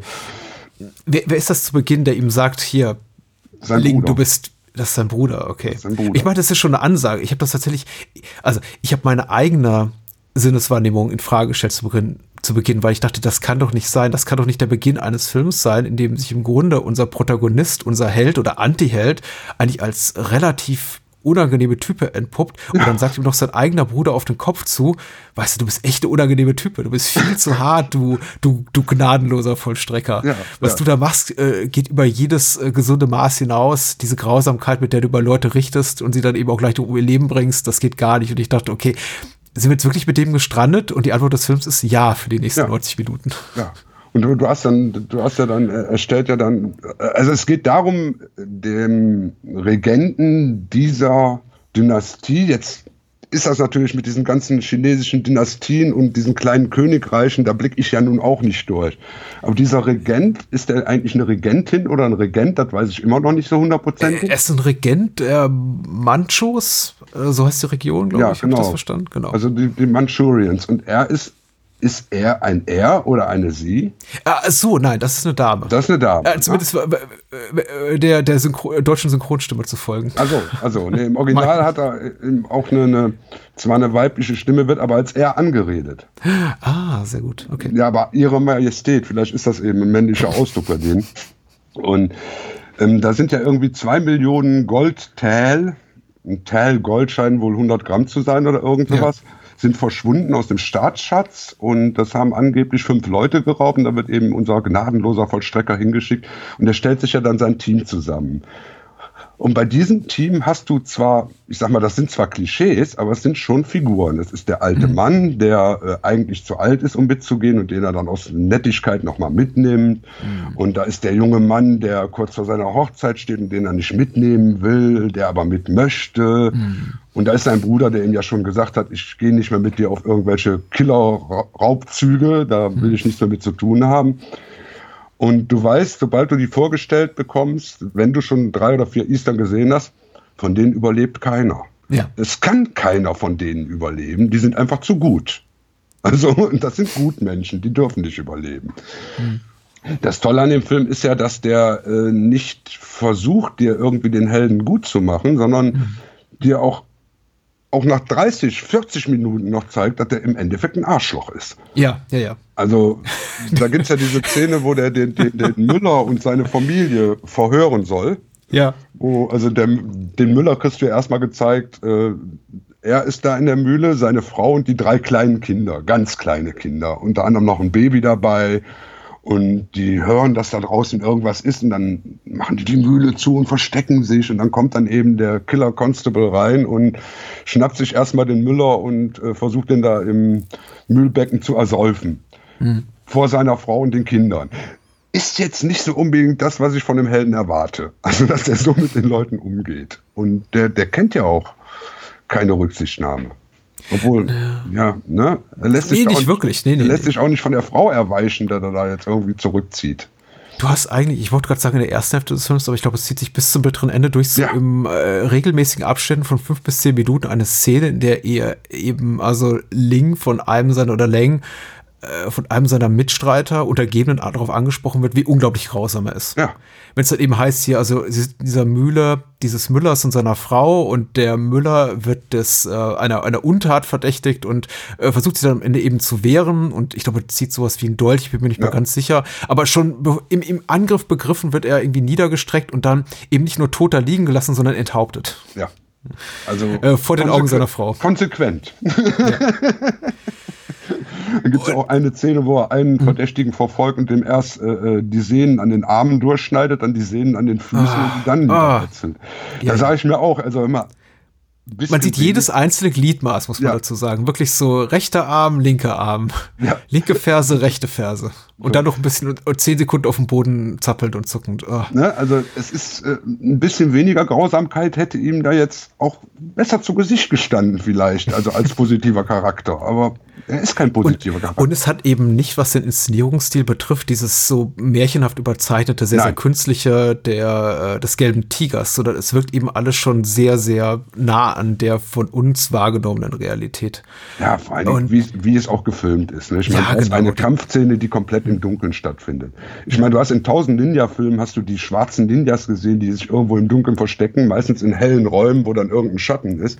Hm. Diese Kampfszene findet komplett im Dunkeln statt und du erkennst auch nur das, was der Held erkennt. Das ist auf den ersten Blick verwirrend und ist auch nicht ganz so actionmäßig so, yay, wie im mhm. Schwert des gelben Tigers. Aber es hat eine ganz, ganz toll gemachte Spannungskurve, diese, diese ganzen Szenen. Weil die, er ist eben nicht, er ist kein Actionfilm eigentlich. Wenn du es so siehst, sind da sehr wenige wirkliche große Action. Ja, ja. Na, es ist meistens, da, da sind wir wieder an dem Punkt. Der, der, Killer Constable ist sowas von übermächtig, dass er wirklich einen Schwertschlag eigentlich nur bräuchte, um irgendeinen niederzustreichen. Mhm. Aber du hast dann immer wieder stehen, wenn dann mal ein größerer Kampf kommt, wo sich zwei seiner Untergebenen immer um ihn herum sammeln, um ihn zu beschützen im Kampf. Habe ich auch vorher noch nie so gesehen. Ja. Dass mir das so deutlich aufgefallen ist. Vielleicht ist das einfach die zehn Jahre Entwicklung, die da zwischen den beiden Filmen steckt. Ja, weil es ist ja auch schon ein bisschen amerikanischer gedreht. Ja, das auf jeden Fall. Also die Kamera ist sehr viel dynamischer. Man hat ja. mehr so das Gefühl, mehr aus der Hüfte gedreht ist wahrscheinlich oder geschossen ist wahrscheinlich der falsche Ausdruck, weil es wirkt eben alles schon noch sehr, sehr kontrolliert und kalkuliert. Ich meine, wie die, wie die Szenen inszeniert sind. Aber äh, sie legen mehr Wert auf eine offenbar auch vielleicht vom Dokumentarfilm beeinflusste Art der Inszenierung. Vielleicht eher sowas, was eher ein bisschen William Friedkin Mhm. als äh, Cecil B. DeMille. Ja, gut. ist jetzt vielleicht ein bisschen bei Steel hinausgeschossen, dieser Vergleich, aber mir ist schon aufgefallen tatsächlich, dass hier sehr viel häufiger äh, die Kamera sehr, sehr dynamisch unsere Protagonisten ja. umkreist und eben auch gerne mal ein bisschen wackelt und ich glaube, so der, der Coup de Gras am Ende ist tatsächlich, wenn sogar Blut in die Kameralinse quasi ja. oder auf das Objektiv spritzt und man sich nicht mal die Mühe macht, also sagen wir mal so, dann wegzuschneiden, was heißt nicht die Mühe macht, sondern sehr kalkuliert eben diese blutbesudelte Kameralinse weiterhin auf das Geschehen äh, draufhalten lässt. Und ja, das ist dann eben zehn. Ja, ja, genau. Du bist nah dran ne, an dem Ganzen. Richtig, ja. Es hat so eine sehr, sehr große Unmittelbarkeit. Und die Ausleuchtung. Oh, da sind ja teilweise Dinger bei, die, die kannst du dir, ja, wie gesagt, ausdrucken an die Wand hängen. Ne? Die, mhm. die Einstellung von der Mühle, wie die aussieht. Klar ist das eine künstlich gebaute Mühle in einem Studio. Mhm. Aber das sieht so faszinierend geil aus, was sie da rausgezaubert haben. Dann, dann äh, gibt es zum Beispiel eine Stelle, wo die durch ein Dorf reiten, wo arme Leute sind. Wo also der, der Bösewicht schon überfallen hat und, und die ausgeraubt hat scheinbar. Und du hast diese ganzen Bettler auf der Straße sitzen und, und diese ganzen zerfallenen Häuser. Das siehst du in einem Shaw Brothers Film normalerweise auch nicht. Mhm. Und es ist die normale Shaw Brothers Straße, die du in jedem anderen Shaw Brothers Film auch siehst, nur umgebaut. also das ist auch, ne? Die haben eine Straße so eine Dorfstraße, die du in jedem Film siehst, die wirst du auch immer wieder erkennen. Aber da haben sie sie wirklich zerstört. Vielleicht war das das Ende des Studios schon. Es war ja dann 85, 86 war ja auch vorbei mit dem Studio, dass sie da schon angefangen haben, die Kulissen abzureißen. Und das deshalb machen konnten. Aber es ist einfach faszinierend, wie die durch dieses durch diese Straße reiten und du siehst am Rand immer diese Leute, da sind dann welche bei, die, die knabbern da an so einem Brokkoli rum mhm. und, und, manche wühlen einfach nur im Dreck, weil da ist auch alles dreckig. Mhm. Was auch sehr außergewöhnlich war für so einen Eastern. Ja, ich habe auch hier, ich habe wenig Notizen im Film, aber hier stichpunktartig aufgeschrieben: Regen, Dreck, Dunkelheit, ja. Humorlosigkeit. Ja, so, das sind so für mich die ähm, Attribute, die den Film in Gänze umschreiben. Oder ja. 90 Prozent dessen, was wir da sehen. Allein, da, da gibt es dann einen Zweikampf, wo, wo die beiden äh, Kontrahenten 30 Zentimeter im Wasser stehen. Mhm. Und dann ab und zu in den Schlamm fallen und dann von Schlamm noch bedeckt sind und dreckig sind und, und sich nicht bewegen können und nicht sehen können durch den Regen, der dir in den Augen läuft und so. Das sind Sachen, die hast du in einem Eastern vorher nicht gesehen. Ja. Die gab's nicht. Das, das sind wahrscheinlich schon die Einflüsse des modernen Action-Kinos, des modernen Hongkong-Action-Kinos, was ja auch schon in den 80ern, da ging es ja auch schon langsam los, Anfang der 80er. Hm. Da wurden ja dann auch schon mal Knarren verwendet, die, die ganzen Yakuza-Filme, die damals rauskamen.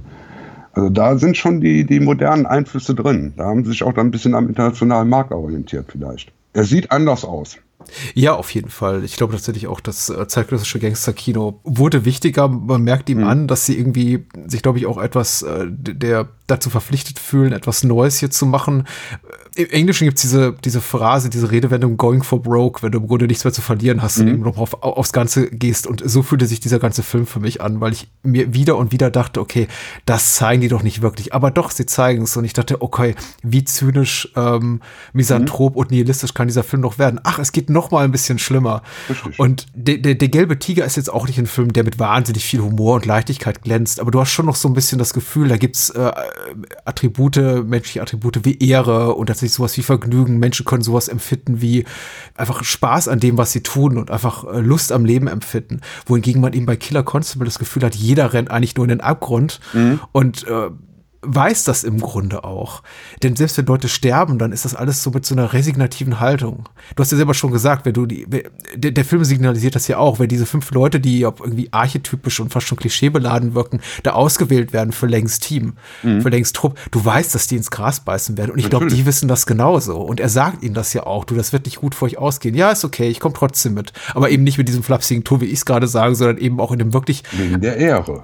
Ja, wegen der Ehre und in dem ja. wirklichen Bewusstsein, das war es jetzt wahrscheinlich bald für mich. Und schwuppsdiwupps hängst du eben äh, irgendwie da genagelt ans Kreuz. Also die Leute sterben auch wirklich äh, auf sehr unangenehme Art und Weise. Ja, ich sag nur, dass sein Bruder, der dann äh, wieder im, im, Stehen stirbt, der wieder nicht umfällt. Oh, ne? oh je, meine, ja.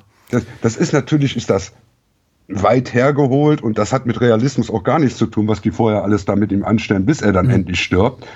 Aber trotzdem hast du dann so eine leichte Gänsehaut, wenn, die, wenn er ihn dann findet. Das ist schon, es funktioniert schon in irgendeiner Art und Weise. Es ist was, eine andere Art der, des Grotesken als das, das, was wir im gelben Tiger sehen. Mhm. Aber irgendwie, es gab zweite Momente, die waren eben so über für mich ein gesundes Maß hinaus in ihrer Härte, dass ich fast schon ein mhm. bisschen, dass ich fast schon so ein bisschen belustigt war.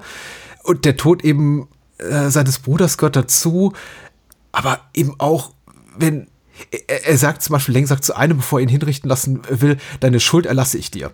Aber mhm. ich nehme deinen Kopf. Und ich denke, ja. okay, es ist einfach so weit weg von meiner äh, Wahrnehmung dessen, was ein Mensch zu fühlen und zu sagen und zu tun in der Lage ist, dass ich einfach nur irgendwie irritiert darauf reagieren kann. Ja, ja, ja, ja, ja. Ich, ich sag mal, alleine in, in diesem äh, Schlusskampf, hm. wo der ähm, Beschützer des Bösewichts, mhm. also immer vor ihm kämpft und ihn beschützen will. Und unser Held dann einfach irgendwann mal hingeht und dem Bösewicht ein Bein abhackt, damit der nicht mehr wegkommt. Ja. Alleine sowas finde ich. Huch, das hat er doch jetzt nicht gemacht. Doch, er hat ihm das Bein abgehackt, damit der nicht wegkriechen kann mehr. Also das ist schon derb. Also nicht, nicht angenehm sowas. Ne? Aber wie gesagt, das ist äh, beim, beim Schwert des gelben Tigers sitzt du am Ende des Filmes da und sagst, ja, wow, super. Mhm. Und bei dem Film sitzt du am Ende des Filmes da und sagst so, huh, es ist zu Ende, das Gute hat gesiegt, irgendwie, so, ja, so ein bisschen ja. so, aber auch nicht richtig so.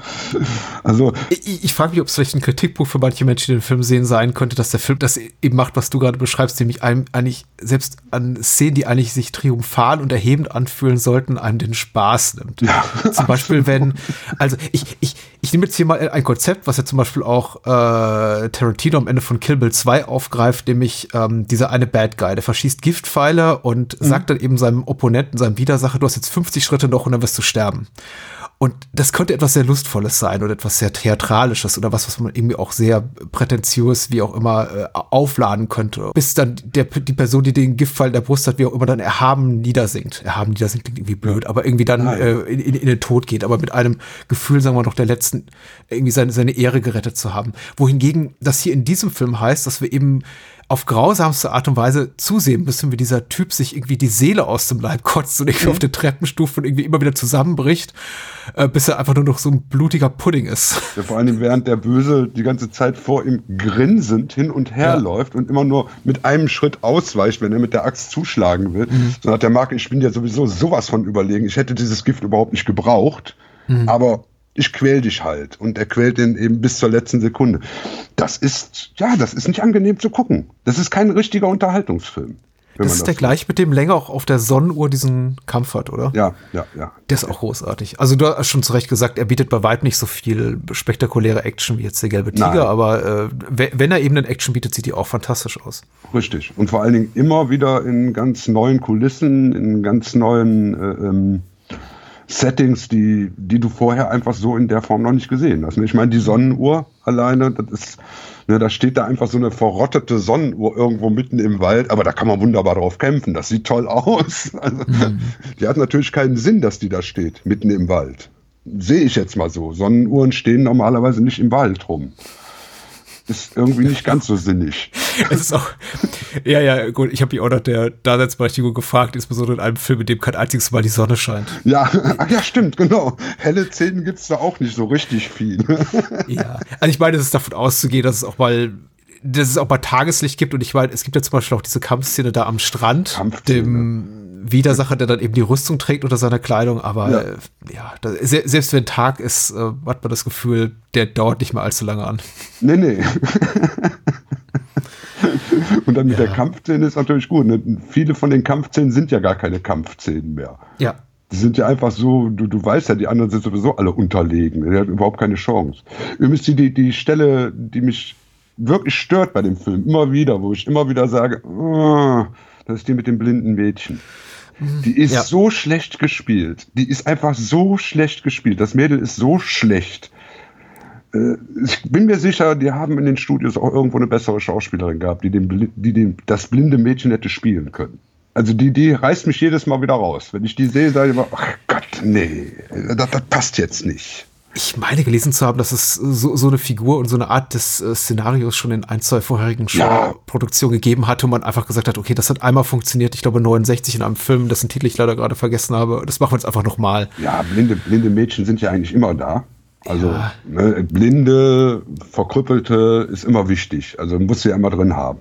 Hm. Das ist ja schon bei Satoishi so. Der ist ja, ja. auch blind. Ne? Also, äh, aber, aber die Szene ist eben weil das ist ja diese berühmte Szene, wo der Gute und der Böse, mm. Gut und Böse kannst du natürlich beides in Anführungszeichen äh, stellen, aufeinandertreffen und sie ist eben die Tochter des einen und ist blind und versteht eben nicht, dass die beiden sich nicht mögen, sondern hält die für Freunde.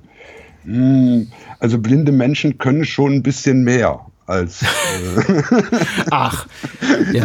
ja. die können auch, die können auch Untertöne hören und so. Also die kriegen das schon mit, glaube ich. Ja, ja, ich glaube, es erfüllt eben alle sch schlechten Merkmale dieses klassischen filmischen oft Stereotyps, dass eben blinde Menschen rumstehen oder rumsitzen in irgendeiner Ecke und sagen, was, was geht vor sich? Was, was ist los? Ich kriege nichts mit.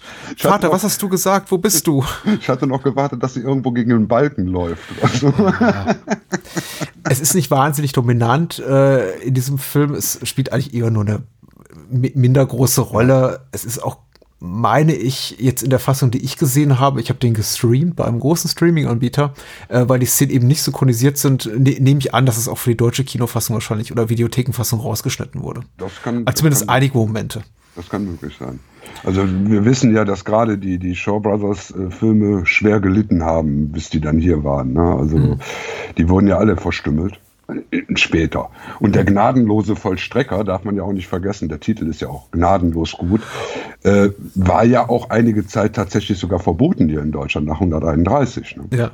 Also das ist einer von den ersten, die auf die Verbotsliste damals gerutscht sind. Nicht, nicht unnachvollziehbar. Grundsätzlich ja, herrschte richtig. eben eine fast schon, äh, das galt aber fürs Hongkong-Kino, meine ich, bis tatsächlich Anfang, Mitte der 90er eine grundsätzliche Voreingenommenheit gegenüber mhm. dieser äh, Kino dieser Provenienz, dass man sagte, da muss doch was rauszukürzen sein. Und es gab tatsächlich auch Filme, und ich nehme jetzt mal sowas harmloses wie ja, der ganze Kram mit äh, Jackie Chan, Sammo Hang oder allen drei Lucky Stars mit Yun Biao oder die Aces Go Places Reihe, also die Mad Mission Reihe selbst die wurden eben in Grund und Boden gekürzt, weil es, glaube ich, einfach hieß, ja, dann können wir die vielleicht auf ein kürzeres Magnetband mhm. packen. Dann dauern die eben nicht 100 Minuten, sondern 82 und wir vermisst schon die ganze Handlung und die Slapstick-Szenen. Und deswegen war auch meine Auffassung jahrelang, bevor es eben das Internet gab, wo man sich über solche Sachen gut informieren konnte. Also gut kann man sich immer noch nicht alle Orten informieren, aber man kann sich mindestens zumindest informieren. Meine Annahme war immer, oh, die wurden um Gewaltszenen gekürzt. Nein, nein. Deswegen kursierten eben auch selbst auf dem Schulhof immer wirre Gerüchte darum, dass es eben äh, ungeschnittene äh, Fassung dieser, dieser Eastern-Filme, Martial Arts-Filme, Schwertkampffilme, wie auch immer gab, die dann unglaublich viel Gewalt enthielten. Tatsächlich war es aber einfach so, dass man der Handlung noch ein Löcher rauskürzte. Im Gegenteil, die, die haben die einfach so zusammengekürzt, dass die brutalen Szenen so aneinander hingen, dass du überhaupt nicht mehr wusstest, worum es ging teilweise. Ne? Weil es waren halt eben so, so 13 Söhne des gelben Drachen, der dauert nochmal 120 Minuten und den haben die hier eben auf die 85 runtergeknallt. Hm. Das geht. Du kannst sämtliche Massenszenen, sämtliche Dialogszenen da rausnehmen. Nur dann hast du auch am Ende keinen Film mehr. Ja. Du wusstest am Ende wirklich nicht mehr, worum es ging. Und da ging es eben um 13 Charaktere. Und wenn du da natürlich Handlungen rausnimmst, weißt du gar nicht mehr, wer mit wem und warum und wieso. Mhm. Aber wie beim gnadenlosen Verstrecker, der kam damals an, äh, uncensored hier in Deutsch raus. Also bis auf, was du da gerade sagst, schon die Handlungsschnitte. Ähm, und wurde dann tatsächlich auch wirklich verboten. Und das fand ich also, hm, Ne? Wir, haben, wir haben uns den dann ganz schnell aus Holland besorgt und haben dann mhm. gesehen, oh Gott, der ist ja wirklich gut. Das hatte ich nämlich nicht mit gerechnet. Weil alles, was an Eastern verboten wurde, war eigentlich der Rest, dieser Restmüll, der also mhm. sowieso schon in die Tonne gehörte, eigentlich normalerweise. Äh, dieses leidige Thema rund um Indizierung und dann im schlimmsten Fall Beschlagnahmung ist immer so ein, sagen wir mal so, ich, ich kann darüber heute auch zum großen Teil nur noch schmunzeln. Mhm. Es gibt aber tatsächlich Filme, bei denen es mir mal mehr, mal weniger nachvollziehbar ist, warum etwas geschieht. Mhm. Und in diesem Fall tatsächlich würde ich sagen, die filmischen Qualitäten, die künstlerischen Qualitäten rechtfertigen eigentlich, dass man diesen Film allen Menschen zur Verfügung stellt, weil es ist kein für mich naheliegender Titel, der sich äh, an gerade ein junges Publikum, was so einen Film vielleicht nicht sehen sollte und sagt, hier, hier habt ihr Spaß, es gibt Action und Blut und es wird gesplattert. Nee. Ich meine, da gibt es eben andere Beispiele für diese Art von, für diese Art von Kino. Aber der gnadenlose Vollstrecker ist einfach so durch, durch sein Narrativ, aber eben auch durch seine, seines gnadenlosen Nihilismus so. Der ist, der ist anspruchsvoll. Ja, so wenig zugänglich, genau, ja. für ein junges, leicht beeinflussbares Publikum, dass ich mir denke, nee, komm, der muss nicht, der muss gar nicht beschlagnahmt werden. Den gucken sich Kids eh nicht an. Ja. wenn sie einfach nur Bock haben auf äh, Hardcore-Action oder so. Und jetzt muss ich dir auch sagen, wenn ich jetzt also nach dem Schwert des gelben Tigers im Kino den gesehen hätte als nächsten Film, hätte ich gesagt, ne, was soll ich denn damit? Hm. Damals als 13-, 14-Jähriger hätte ich damit gar nichts anfangen können. Hm. Weil er bietet ja. ja. nicht das. Er bietet nicht diese lustige Unterhaltung, die du sehen willst. Hm. Nein, das, die Kämpfe sind auch nicht lustig. Da gibt es nicht so richtig so, ey, yeah, hast du gesehen, wie cool der den da niedergemacht hat? Nee, da wird dreckig, der wird getötet. Das tut weh. Ähm, die Leute leiden. Mhm. Also auch die, die, die, die Brandszene, da ist ja dieses Ding, wo sie einen Brandring um die beiden Helden aufbauen mhm. und der äh, Diener sich dann in das Feuer stürzt und den anderen drüber rüberrollen lässt. Ja. Äh, das ist nicht angenehm. Äh, ja, und auch durch diese Ultra-Zeitlupe ewig in die Länge gezogen. Ja, natürlich. Und am Anfang wiederum auch tatsächlich ein Moment, der so überkantitelt grotesk wirkt, dass ich fast schon schmunzeln musste. Und ja. dann dauert er eben aber immer länger und länger und länger an, bis schreit, ich wirklich anfange mitzuleiden. Ja, ja. du hast diesen genau unglaublichen Schrei, den ewig anhaltenden auf der Tonspur und äh, ich, ich bin dann wirklich auch umgekippt, äh, mental, emotional von Hihi zu uh, ja. unangenehm. Mm, mm, mm richtig. Und das hast du bei, bei Schwert des gelben Tigers überhaupt nicht. Wenn da Leute sterben, die sterben, wupp, den Tod. Ja, ja, klar. Also da, da leidet keiner. Also die Schnitte sind so toll gesetzt, dass da wirklich direkt alles durch ist, Feierabend. Die sind schon tot, bevor die zu Boden fallen, normalerweise. Nein, hier wird gelitten. Und der gnadenlose Verschrecker ist deshalb für mich auch so ein Highlight des, des Genres, weil er auch ein später Genrevertreter ist. Ne? Weil danach kamen eigentlich nur noch so, so 18 Bronzekämpfer aus Silber und äh, 34, äh, 34, fünf Dutzend Kammern der Shaolin, ja. die also alle sehr harmlos waren, sehr gewaltbefreit. Mhm und immer nur so einen auf Mystik gelegt haben, weil das war damals eben in. Das kam damals gut an. Und die Dinger konntest du auch ab 16 gut vermarkten weltweit. Mhm, mh, also diese, diese, übermäßige Brutalität war dann irgendwann weg. Und dann war irgendwann waren dann auch die Shaw Brothers weg. Ja. Die, die sind überlebt worden. Klar, und deren, das Ende des Studios ist auch fast zeitgleich tatsächlich zu dem Aufkommen dieser Triadenstreifen, ja. Gangsterstreifen aus äh, Hongkong, die du schon angesprochen hast. Wir hatten das, wir hatten das früher Gang Fu genannt. In den Fanzines, die ich früher las, hieß das dann immer Heroic Bloodshed, wobei das eben auch noch ähm, beinhaltete Söldnerfilme und sowas. Ja, ja, ja, richtig. Die ja in Hongkong ein bisschen später aufkamen als in Europa, die im Grunde in Europa schon Anfang der Mitte der 80er wieder durch waren und ich glaube in Hongkong dann auch relativ aktiv waren, aber vielleicht ein Gespräch von andermal. Ja, ja, ja. Ja, ja, die, also das wie gesagt, das, das Hongkong-Kino war schon eine feine Sache, aber es gibt es ja auch nicht mehr. Es gibt ja Hongkong nicht mehr. Nicht mehr. Also gibt es auch kein Hongkong-Kino mehr. Ja. Ne, das, was du jetzt am chinesischen Kino siehst, ist doch sehr auf Kommerz. Ja, wobei man ja dieser.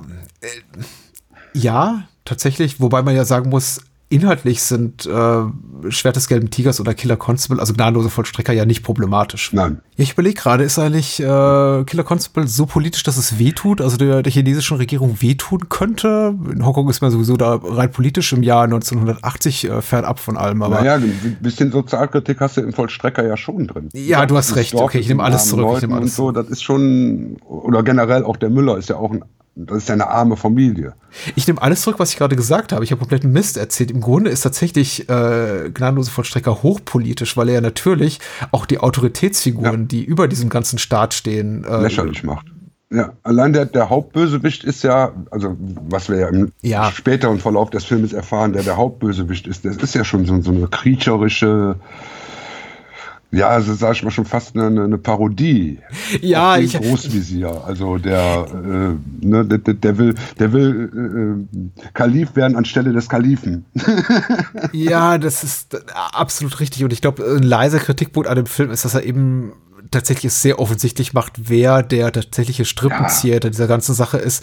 Und der Film einem, das ist zumindest mein Eindruck gewesen, schon so dramaturgisch verkaufen will als eine große Überraschung. Ja. Weil unser Held hadert ja unglaublich damit, wohingegen es uns als Zuschauern, Zuschauerinnen von Beginn an ziemlich klar ist. Denn der Bösewicht, also quasi der, der, die rechte Hand der, der Herzogin oder des Herrschers, wie auch immer, das ist eine Figur wie Grieber Wurmzunge in den ja. Herr der Ringe Büchern. Das ist irgendwie, du guckst, du hörst du den Namen und weißt, ah, okay, ja, ja schon, schon klar. Ist nur gut. Aber der Film sagt eben nach 70 Minuten, nach 60, 70 Minuten so, was? Er ist der Strippenzieher ja. des Ganzen, er ist das kriminelle Mastermind. Ich kann es gar nicht glauben. Mein ganzer irgendwie Glaube in, in, das, in, in die Monarchie ist zerstört. Und als Teil des Publikums, also wir sitzen davor und denken uns, ja, das war doch relativ klar, oder? Da merkst du, dass der Killer Constable zwar ähm, sich gut bewegen kann und gut kämpfen kann, aber mit dem Denken, da hapert es scheinbar schon ein bisschen. Ja, er ist sehr hingebungsvoll an seine Oberen. Also tatsächlich hinterfragt er seine Loyalität überhaupt nicht nee. und wie er hinterfragt ja auch sein eigenes Tun nicht. Wie es sich für eine gute blaue Ameise gehört, ne? Genau. ja. Also wirklich coole Filme und du hast doch ein paar mehr vorgeschlagen. Ich ja. hoffe, wir sprechen uns einfach nochmal demnächst. Ja, also ich hatte ja, ich hatte ja vorgeschlagen, Karato, fünf tödliche Finger, weil der ein sehr, sehr gutes Beispiel dafür ist, dass die dann irgendwann versucht haben, die ganze Sache mit Splatter äh, mhm. aufzumixen. Und das ist auch ganz gelungen. Der hat zwar auch keine großartige Handlung, aber der hat Splatter-Szenen drin, die habe ich vorher noch. Das ist einer von den Golden Harvest Sachen, also von der Konkurrenzfirma. Okay. Mhm. Weil die haben dann eben mehr Blut reingepackt. Mhm. Shaw Brothers hat einen riesigen Erfolg mit diesen opulenten Filmen.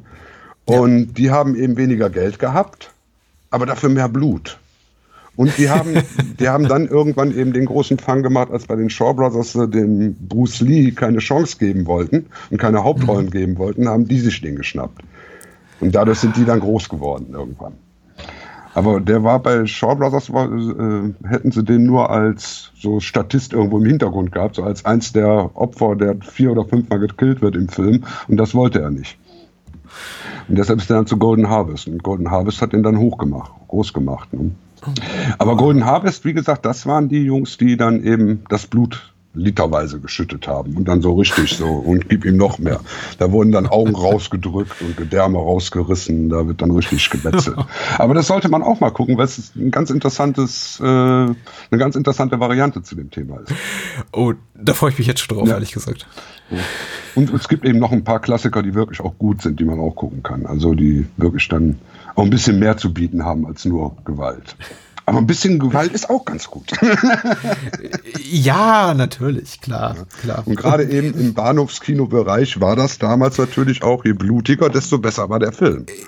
Ja, das sowieso. Und ich fand tatsächlich jetzt auch unglaublich reizvoll, mit dir heute Abend über zwei Filme zu sprechen, die erst tonal so verschieden sind und eben auch komplett äh, wirklich gut die, die Geschichte eines äh, Produktionsstudios ja. in einer gewissen Ära ihres Schaffens nachzeichnen, aber eben auch zwei Filme zu gucken, die Gewalt so unterschiedlich darstellen. Denn im Grunde sind ja die Handlungen, die wir hier sehen, zumindest zum Teil ähnlich. Also sagen wir mal so, die Tatsache, dass eben Gliedmaßen abgetrennt werden. Aber wie es eben in Szene gesetzt ist, auf der einen Seite wirklich märchenhaft, künstlerisch, künstlich und auf der anderen Seite eben einen, einen wirklich sehr knallharten, fast dokumentarischen Realismus mhm. ver verpflichtet. Sehr, sehr spannend tatsächlich, was das mit zwei Stoffen macht, die gar nicht so weit voneinander weg sind. Und deshalb habe ich auch nur äh, sechs oder sieben äh, Hongkong-Filme, also Eastern, tatsächlich in meinem Regal stehen. weil eben so viele davon nachher ähnlich waren. Ganz klar, die haben sich überhaupt nicht mehr unterschieden irgendwann. Mhm. Aber es gibt eben diese außergewöhnlichen Werke. Und ich, damit haben wir nun wirklich den Anfang und das Ende des Studios, kannst du sagen, vom Erfolg her erwischt mhm. mit den beiden Dingern. Die waren eben noch nicht so Fantasy-mäßig. Ne? Und dann gibt es eben noch die ganze andere Ecke aus dem Genre, das sind dann eben so diese Handkantenfilme, diese äh, richtigen Prügelfilme wie die Bruce Lee-Filme, mhm. die dann auch schon wieder ganz anders sind, eben auch nicht mehr historisch, sondern im Realismus oder in der Jetztzeit näher dran. Mhm. Meistens so um die Jahrhundertwende, um die vorherige Jahrhundertwende. Und äh, die haben dann aber auch nicht mehr diesen ganzen mystischen Überbau. Dieses, dieses mhm. Märchenhafte ist dann komplett weg. Dann wird es eben sehr realistisch und hart. Aber wie gesagt, können wir gerne nochmal machen darüber. Sag doch mal bis dahin, was du sonst so machst, wo man dich lesen kann, hören kann, sehen kann jetzt. Also ähm, ja, also hören kann man mich ja beim Evil Ed Podcast. Das ist ja unser unregelmäßiges Podcast-Projekt. Seit äh, einem Jahr gibt es keine neuen Episoden mehr. Dafür äh, habe ich mich jetzt ein bisschen spezialisiert auf das Evil Ed Special. Das ist ein Interview-Podcast, wo ich mir interessante Leute reinhole und mit denen einfach anderthalb bis zwei Stunden einfach laber. Äh, da hatten mhm. wir Rolf Gießen, hatten wir schon da, dann hatten wir mhm. verschiedene Autoren da, Filmemacher. Also ich suche mir immer irgendeinen aus und sage, komm, wir kennen uns noch nicht, wir lernen uns jetzt mal anderthalb Stunden kennen. Auch ohne Vorgespräch, einfach so, ich spreche die Leute an, wenn die Bock haben, wenn die den Mut haben, kommen die rein. Ähm, das gibt's dann immer auf YouTube und eben als Podcast. Und das neueste Projekt ist jetzt tatsächlich Evil Ed zum Sonntag. Alle zwei Wochen sonntags morgens zwischen 10 und 12 auf Twitch. Und das ist sowas wie Domian. Also ich setze mich da hin und sage mir, die Leute können sich melden und können sagen, komm, ich will ins Gespräch und dann kommen die ins Gespräch mit ihren Themen und wir reden dann darüber. Krass. Und ich habe da eben wirklich freie Themen, weil ich gebe zwar ein paar Themen vor, die ich vorbereitet habe, damit, mhm. falls keiner kommt, ich nicht da sitze und anderthalb Stündchen Däumchen drehe. Das wäre auch ziemlich doof für die Zuschauer. Aber es hat bis jetzt eigentlich immer ganz gut geklappt, dass dann irgendeiner kommt und sagt, ey, komm, lass uns mal darüber reden. Ja, komm, sub, und dann redest du eben eine Stunde mit demjenigen und da kommt der Nächste rein. Ist ein interessantes Format, braucht noch ein paar Monate, bis sich das richtig durchgesetzt hat, aber ich glaube, das klappt schon ganz gut. Du hast aber nicht diese klassischen Domian-Themen, so von wegen, ich forme äh, du, Sexpartnerin aus Hackfleisch in der Badewanne. Wenn, wenn da so. einer Lust drauf hat, darüber zu reden, vor der Kamera, mhm. dann kann er gerne bei mir reinkommen und kann mit mir darüber reden. Das mache ich. Okay. Ansonsten habe ich natürlich evil.de, ähm, das ist ja die Fortsetzung unseres Fansigns, wo wir dann eben Reviews veröffentlichen, wo von mir da ungefähr 1000 Reviews drauf sind, äh, von von anderen Leuten noch ungefähr 500 und wo jetzt in nächster Zeit auch mal wieder ein bisschen was passiert, weil ich mich entschieden habe, mal wieder was zu schreiben. Also da kann man mich auch noch finden.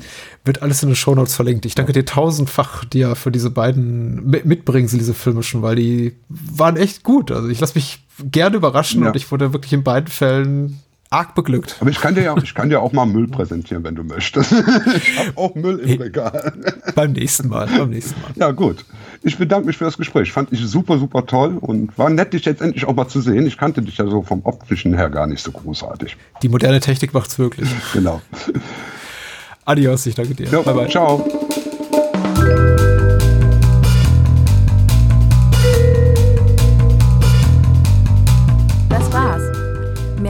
Bahnhofskino und die Bahnhofskino Extended Edition gibt es bei iTunes, Spotify und überall, wo es gute Podcasts gibt. Und denkt bitte daran, eure Unterstützung durch eine Patreon-Patenschaft oder PayPal-Spende sichert diesem Podcast das Überleben. Unter bahnhofskino.com findet ihr alle Möglichkeiten, uns unter die Arme zu greifen. Vielen Dank fürs Zuhören und adios.